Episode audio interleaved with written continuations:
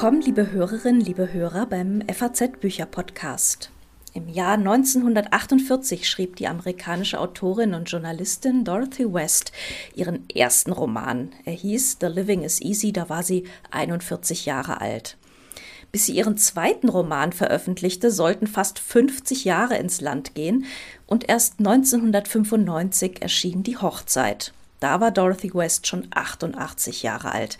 Dass sie die Hochzeit überhaupt vollendete, das haben wir den Überredungskünsten ihrer Nachbarin zu verdanken, einer gewissen Jacqueline Kennedy Onassis, die als Lektorin im Verlag Doubleday in New York arbeitete.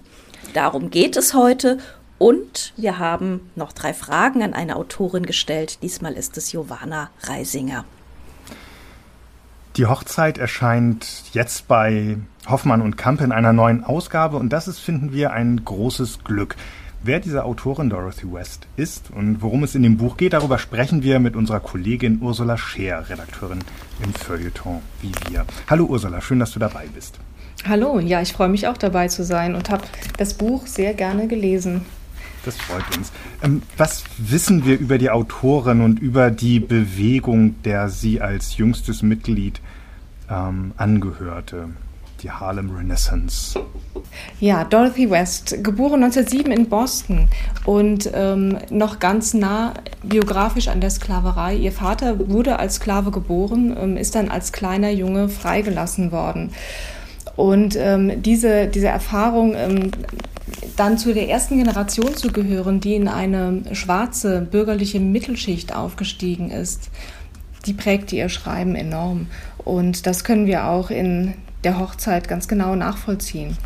Dorothy West gehörte ja auch zu dieser Harlem Renaissance und ähm, das ist dann eben so eine Kulturbewegung, eigentlich so ein bisschen das Äquivalent der wilden Zwanziger, könnte man sagen, wo eben viele äh, Schwarze, die sich das erste Mal ähm, mit sowas wie Bildung und Kunst auseinandersetzen konnten, dann eben zu so einem enormen Kultur, äh, zu einer Kulturbewegung ähm, sich, ja, sich aufgerafft haben. Und äh, im Prinzip kann man das ja auch im Buch ein bisschen sehen. Also Bildung ist ja tatsächlich sehr, sehr wichtig dort und auch allen Figuren sehr wichtig. Ja, enorm. Also Bildung ist da der Hebel zum sozialen Aufstieg. Und äh, der Doktortitel, also diese Familie, um die es dort in dem Buch geht, ist eine Arztfamilie. Das ist ein, ein ganz wichtiges Siegel, um ähm, gesellschaftlichen Status zu dokumentieren. Und äh, deshalb ist es auch so eine Katastrophe. Ich greife jetzt hier gerade schon mal mitten rein, mhm. dass ähm, die Tochter, eine der Töchter dieses Clans, um den es geht, einen Weißen heiraten möchte, der ein Jazzmusiker ist. Also jemand, der als ähm, aus, der, aus der Warte der, der sozialen, des sozialen Aufstiegs und des Ansehens, was Beruf und ähm, auch Finanzen angeht, nichts zu bieten hat und dann auch noch die falsche Hautfarbe hat. Das ist ja eigentlich ironisch, dass er die falsche Hautfarbe hat, weil ähm, Hautfarben spielen ja auch bei der Familie eine wichtige Rolle. Es ist zwar eine schwarze Familie, aber eben eine sehr hellhäutige schwarze Familie. Ne? Die sich aber als schwarz identifiziert. Also die ähm, einen, die Heirat mit einem Weißen dann doch als Verrat an der, und ich gebrauche dieses Wort jetzt nur, weil ich es da zitathaft ähm, also wiedergebe, als Verrat an der eigenen Rasse auch ähm, deutet. Und, ähm, aber das geht alles sehr, sehr differenziert und sehr um, ja, vielschichtig in diesem Roman hin und her und wird ganz genau austariert. Und das ist, finde ich, das Faszinierende an diesem Buch. Es kommt eigentlich jetzt zur rechten Zeit. Wir hatten die Black Lives Matter-Bewegung im letzten Jahr. Wir haben also ein ganz starkes Erstarken des schwarzen Selbstbewusstseins und ähm, eine neue Diskussion darüber, wie, wie das Verhältnis ähm, von Schwarz-Weiß und allem, was dazwischen ist, aussehen soll und könnte. Und hier haben wir eine Familie, die ähm, über Generationen zurückverfolgt wird in diesem Buch und ähm, in der sich Schwarz und Weiß schon drei Generationen zurück gemischt haben. Zwangweise, dann aber auch freiwillig. Und ähm, so sind sehr hellhäutige Menschen dann letztlich die Protagonisten, die aber weder zu den Weißen gehören wollen, noch gerne mit sehr dunkelhäutigen schwarzen ähm, Eheschließungen bevorzugen. Also das ist eine, eine ganz, ähm, ja, eine ganz seltsame, schwierige, von Ressentiments und Rassismen in alle Richtungen geprägte Gesellschaften, die wir da eindringen. Und eben dieses, also alles ist konzentriert auf dieses einzige Sommerwochenende, an dem eben diese Hochzeit stattfinden soll. Also ein großes gesellschaftliches Ereignis. Und ähm, aber das Buch, die Handlung konzentriert sich nicht darauf, sondern es greift immer wieder aus. Und ähm, es geht auch geografisch von Martha's Vineyard weg. Ähm, diese Insel, auf der sehr viele gut Begüterte ihre Sommerhäuser haben. Ähm, wo, wo, wo kommen wir denn überall hin mit diesem Buch? Oh, wir kommen in den Süden, wir kommen auf ähm, von Sklaven bewirtschaftete Plantagen im Süden, wir ähm, kommen nach Boston in den, um die Jahrhundertwende, wir kommen nach Washington. Also da ähm, geht es von Nord nach Süd und zurück immer wieder hin und her. Und auch äh, in die Generationen zurück, muss man ja sagen. Ne? Ja, das ähm, greift zurück in, ja, ja, es sind, lass mich durchzählen, sind fünf, fünf Generationen, soweit ich das überblicke. Und das in einer sehr konzentrierten Form, denn dieses Buch hat ungefähr knapp 300 Seiten. Also das ähm, ist jetzt kein gigantisches Epos, sondern ähm, sehr leichtgängig werden da Fäden zurück in die Vergangenheit entrollt und verfolgt und ähm, geht es dann wieder auch zurück in die Gegenwart, in die erzählte Gegenwart in den 50er Jahren. Und es ist es mir aufgefallen vom Ton her mit einem, mit einem ganz auffälligen Selbstbewusstsein erzählt oder einer Gefälligkeit erzählt. Also die Figuren, wie sie eingeführt werden, wie man dann von irgendwelchen Katzen auf irgendwelche Kinder, auf irgendwelche ähm, ähm, Männer, die äh, auftreten und den Tag bestimmen, äh, kommt, um sich dann äh, niederzuknien und äh, einem einer Tochter nach der anderen die Haare zu bürsten. Ähm, das ist so so schön und und satt und auch so und altmodisch, oder? Erzählt, aber ja, genau. Es ist im Ton, ist es auf keinen Fall äh, 90er Jahre, aber ähm, es ist wirklich von, von einer Ausgeruhtheit und Gefälligkeit, die man, glaube ich, also dann später nicht mehr schreiben würde. Mhm. Es sei denn, ähm, man hat diesen Ton über die Jahrzehnte beibehalten, wie man es vielleicht bei Dorothy West beobachten kann. Ja, aber das stimmt. Ich finde auch, es hat so das, ähm, die Anmutung einer Zeitkapsel. Denn die Sprache ist von einer so geschliffenen Schönheit, dass man dieses Buch wirklich eher in den 50er oder 60er Jahren verorten würde. Aber die Perspektive, ähm, das Bewusstsein dessen, was da eigentlich sich abspielt, wie diese Nuancierung von Schwarz und Weiß und ähm, das Gegen und Miteinander da zusammenwirken, das ähm, verrät doch dann schon so eine Lebensweisheit, die aus größerer Entfernung darauf blickt. Und das, finde ich, macht dieses Buch sehr einzigartig. Zeitkapsel ist ein schönes Wort und das ist ja in zweifacher Hinsicht eine Zeitkapsel, weil es 95 dann, das wäre die erste Kapsel von den 50er Jahren, die dort sozusagen geöffnet wurde mit der Veröffentlichung, dann in, im englischen oder amerikanischen Original und äh, 96 dann in deutscher Übersetzung erschienen ist, erstmals bei Kindler. Ähm, jetzt kommt es bei Hoffmann und Kampe, anderer Verlag, anderes ähm, anderer Konzern auch, der dahinter steht. Ähm, und ähm, mich hatte interessiert, wie Hoffmann und Kampe jetzt drauf kommt, dieses Buch 25 Jahre nach der ersten Übersetzung ähm, nochmal zu veröffentlichen. Das habe ich die Lektorin Maria Meyer gefragt ähm, und hier ist ihre Antwort. Also wir suchen eigentlich immer nach so Wiederentdeckungen das ist sozusagen dann ein Zufall, dass es schon mal erschienen ist auf Deutsch. Ähm, eine Kollegin von mir, Sophia Jungmann, ist damals eben auf diese Autorin aufmerksam geworden. Äh, sie hat eigentlich äh, zu Jacqueline Onassis ähm, recherchiert. Und die war eine ganz äh, große Förderin von Dorothy West. Sie war ja auch Verlagslektorin. Und äh, zusätzlich ist in Großbritannien dann auch noch eine Neuausgabe von Die Hochzeit erschienen äh, für die unsere Autorin Diana Evans äh, ein Vorwort geschrieben hat. Das haben wir jetzt als Nachwort auch übernommen. Das ist natürlich auch ein schöner, dass schön zusammengefallen ist alles. Und vor allem hat er natürlich der Roman selbst überzeugt. Hoffmann und Kampe hat nicht nur das Buch übernommen damals, das fand ich ganz interessant, sondern auch gleich die Übersetzung mit. Ähm, Und äh, auch danach habe ich gefragt, also in der Verlagsvorschau steht, es ist eine aktualisierte Übersetzung, nicht etwa eine Neuübersetzung oder sowas, sondern es gab lediglich Aktualisierungen.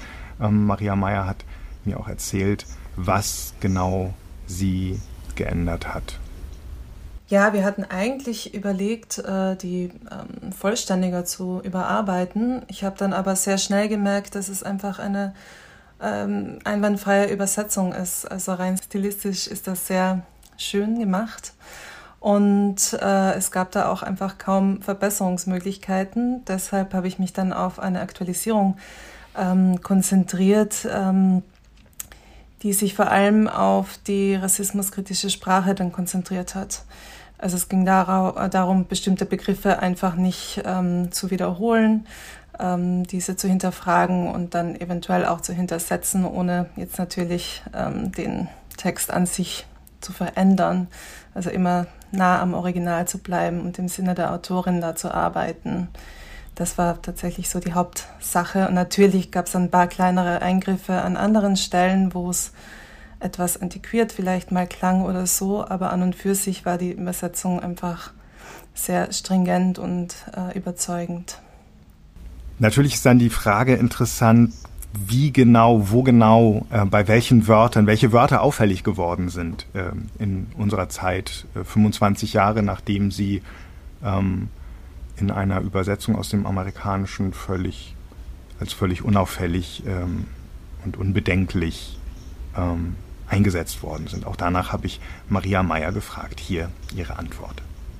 Es gab einfach ähm, andere Begriffe, die im Deutschen noch gängiger waren. Also es gibt ein paar sehr eindrückliche Beispiele, wie ähm, die Benutzung äh, von farbig als Beschreibung von People of Color und äh, schwarzen Menschen, die ähm, sehr häufig äh, vorkam. Es ist ja ganz interessant auch an dem Roman. Äh, es geht ganz viel eben um strukturellen Rassismus, um ähm, ja, wie die Menschen damit leben einfach. Und äh, diese Begriffe kommen ganz häufig vor. Und das war im englischsprachigen Colored und das hat äh, Christa Esabike für die damalige Zeit entsprechend mit farbig ähm, übersetzt. Das würde man jetzt heute nicht mehr so machen, einfach weil das ein kolonial rassistisch geprägter Begriff ist. Und ähm, das ist dann keine Benennung, die schwarze Menschen für sich wählen würden.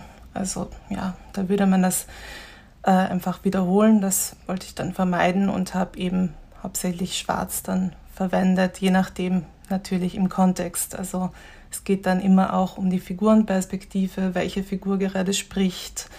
Ähm, das muss, kann man natürlich nicht alles ähm, wegmachen.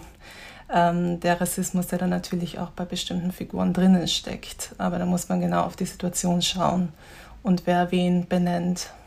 Ist euch dieser Umgang mit den Begriffen als besonders zeitgenössisch oder rücksichtsvoll aus heutiger Sicht aufgefallen?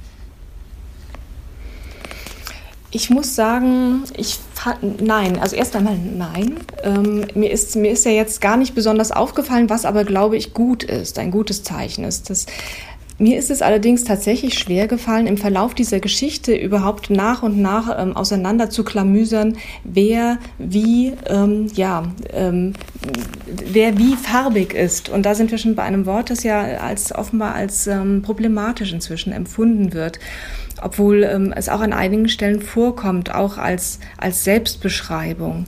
Und ähm, was Dorothy West macht, ist, dass sie eine enorme Palette an Adjektiven zur Beschreibung des Hauttons aufmacht. Kupfer, Ebenholz, Butternuss, Bronze, rosig. Ähm, und, und damit auch spielt, damit offensiv spielt und Schwarz und Weiß eigentlich keine große Rolle spielen. Man braucht sehr lange, finde ich, also jedenfalls habe ich sehr lange gebraucht, um zu verstehen, dass eine, also dass die Ahnmutter, eine der Ahnmütter dieser, dieses Clans, ähm, die Urgroßmutter, dass sie eine Weiße ist und eine ähm, auf einer Sklavenplantage aufgewachsen ist, natürlich unter, als, äh, als eine der Herren und ähm, ihre Tochter, die den Sohn einer ehemaligen Sklavin dieser Plantage geheiratet hat. Und ähm, das ist der Ursprung der mütterlichen Seite dieser Familie. Aber bis man dahinter gekommen ist, dauert es sehr lange. Und ich finde, dass ähm, die Unterscheidung in Schwarz und Weiß, die, glaube ich, etwas verschärft wurde in dieser Übersetzung, dass das schwieriger macht, dahin zu kommen. Denn diese Figuren sind natürlich alle, weder das eine noch das andere. Sie sind immer beides.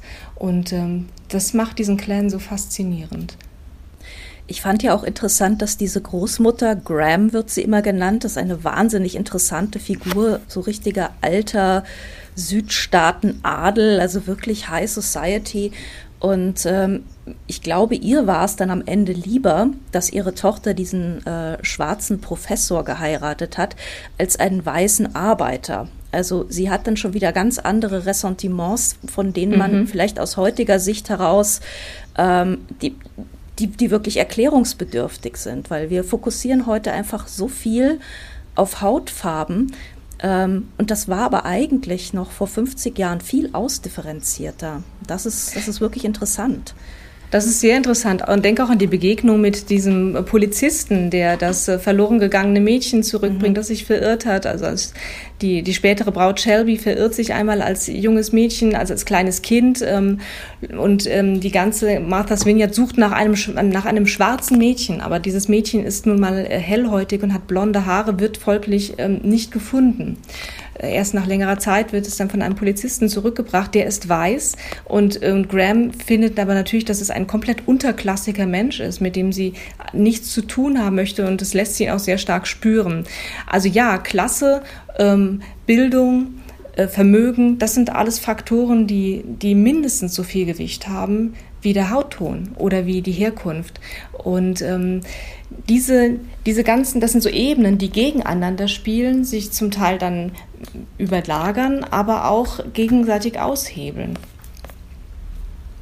Das heißt, es ist ein Buch über Distinktionsmerkmale und in dem Moment, ja. in dem ähm, das eine Distinktionsmerkmal, das damals diese ganz ja, übergeordnete Funktion hatte, nämlich Hautfarbe, ähm, wenn das ähm, nicht mehr in dem Maße gilt oder in dieser Familie für, für Turbulenzen sorgt, werden eben äh, dagegen andere Distinktionsmöglichkeiten stark gemacht.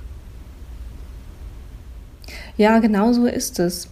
Und auf diese Weise hält dieses Buch natürlich auch einen sehr kritisch reflektierenden Spiegel vor dem, ja, auch der Identitätspolitik. Denn in diesem Buch lässt sich sehr gut nachvollziehen, dass es so einfach nicht ist, dass jede Identität eine komplexe ist, die ähm, sich aus verschiedenen Distinktionsmerkmalen zusammensetzt und dass deshalb die Reduktion auf Label wie schwarz oder weiß nicht weiterführen.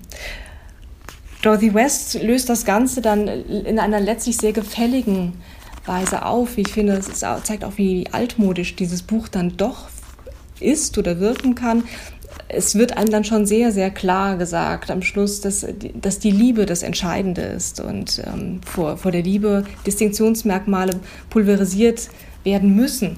Und, ähm, aber natürlich kommt es auch zu einer großen Katastrophe und diese beiden Sachen spielen ineinander. Aber dass, dass Identität eine ganz komplexe Angelegenheit ist, das, ähm, ja, das buchstabiert dieses Buch exzellent aus und ganz vielfältig und ganz in feine Verästelung hinein. Was ich wirklich auch interessant fand, war eigentlich der Umgang mit der Autorin. Also sie hat ja dieses Buch The Living is Easy geschrieben 1948 und das war so ein Anerkennungserfolg, aber eben nicht wirklich durchschlagend. Und äh, sie galt dann eben immer so ein bisschen als zu bürgerlich und zu wenig politisch. Und ähm, sie hat eben ein Bild von Schwarzen auch gezeichnet, ähm, das zu wenig so den, den Underdog porträtiert hat, sondern es war eben diese, immer diese bürgerliche Ebene.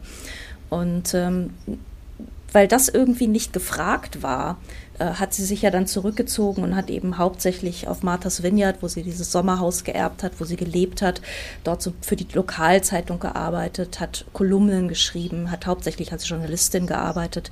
Äh, wobei es auch schon mal bemerkenswert ist, dass sie in den 20er Jahren als schwarze Frau Journalismus studiert hat, muss man ja auch mal festhalten.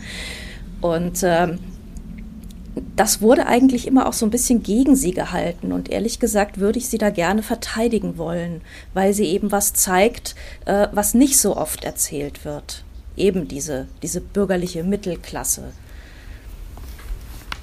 Was aber gleichzeitig in einem zweiten Roman aus dieser Zeit und aus dieser Künstlergruppe ähm, auch zentrales Thema ist, der ähm, in einer Neuauflage ähm, im Herbst erscheinen soll. Nella Larsen, Seitenwechsel heißt der. Ähm, The Passing im Original. Und ähm, auch da geht es um ähm, eine Arzt, Frau, die die Erzählerin ist oder die Hauptfigur ist zumindest, ähm, und ähm, sie trifft eine ehemalige Kindheitsfreundin wieder.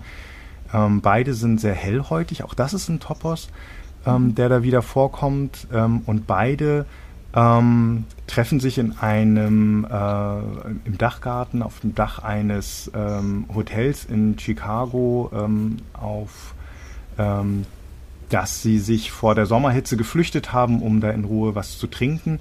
Und es ist ein Hotel, zu dem nur Weiße Zugang haben. Ähm, und beide sind so hellhäutig, dass eben keine Fragen gestellt werden. Und es stellt sich heraus, dass ähm, die ganze Lebensgeschichte, ähm, die, die Ehe ähm, dieser Bekannten aus Kindheitstagen, dieser Wiederbegegnung auf einer Lüge basiert, nämlich darauf, dass ihr Mann ein unglaublicher Rassist, wie man später kennenlernt in dem Buch, dass der überhaupt nicht weiß, dass sie eigentlich ähm, eine Schwarze ist. Ähm, auch da wird eben damit gespielt und auch das ist ein Buch, das jetzt wiederentdeckt wird oder noch einmal herausgegeben wird. Bei Dörlemann erscheint es zehn Jahre nach der Erstauflage. Ähm, eigentlich interessant, dass, ähm, dass diese beiden Bücher jetzt gerade unseren, unser Lesejahr ähm, bereichern. Ja, interessant, aber auch finde ich ja durchaus naheliegend, denn ähm, die, diese Themen haben eine ganz neue Brisanz gewonnen und werden jetzt auch neu diskutiert und man schaut sich Dinge neu an und überlegt auch, wie man sprachlich mit ihnen umgeht. Das zeigt ja auch jetzt die neue Übersetzung. Mich hat dieses Buch aber erstaunlicherweise, ich weiß nicht, wie es euch ging, mich hat das sehr erinnert an Guess Who's Coming for Dinner. Also es ist mhm. nur, also rate, wer zum Essen ja. kommt. Nur ist es hier eben andersrum.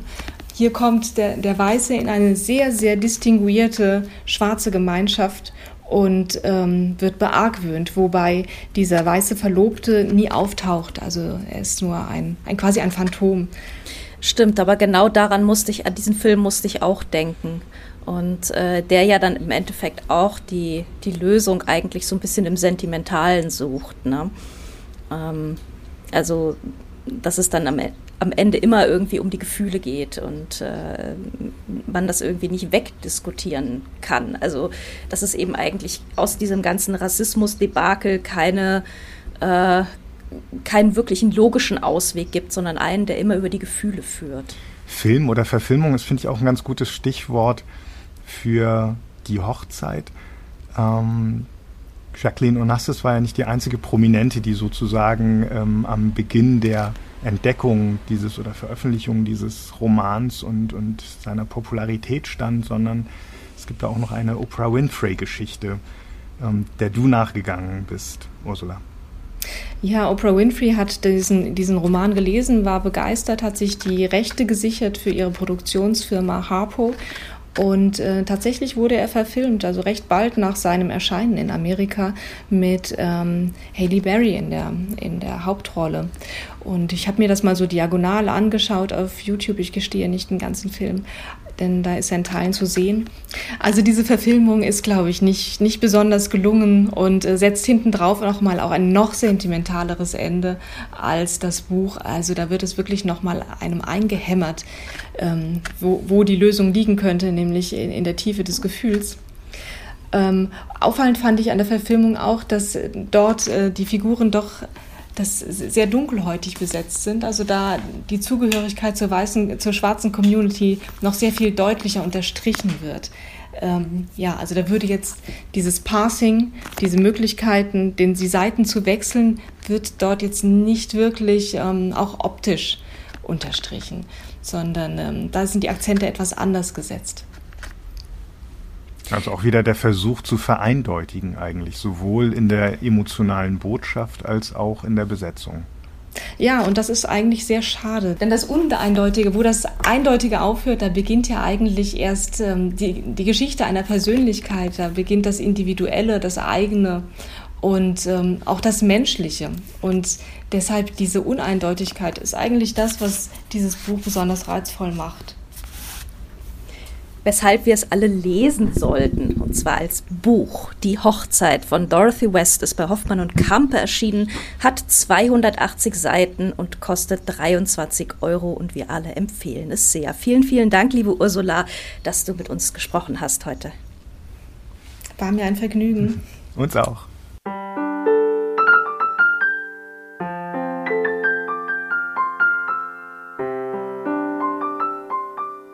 Giovanna Reisinger ist Filmemacherin, Künstlerin und Autorin. Und gerade ist im Verbrecherverlag ihr zweiter Roman erschienen. Spitzenreiterinnen heißt er und sie porträtiert darin mehrere Frauen, die lustigerweise alle nach bekannten Frauenzeitschriften heißen.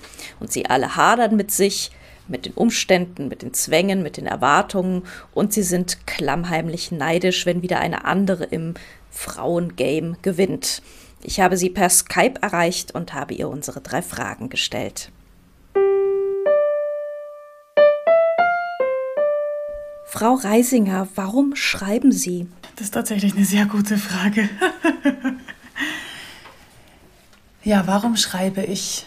Ich glaube, es gab nicht den Moment, wo ich entschieden habe, dass ich jetzt anfangen muss zu schreiben oder dass ähm, Schreiben die Tätigkeit wäre, mit der ich mich jetzt am besten ausdrücken könnte oder so. Aber ich glaube schon, dass diese, dieses Medium oder die, nee, ich fange nochmal von vorne an. Das ist nämlich eine wirklich komplizierte Frage, ehrlich gesagt. Hm.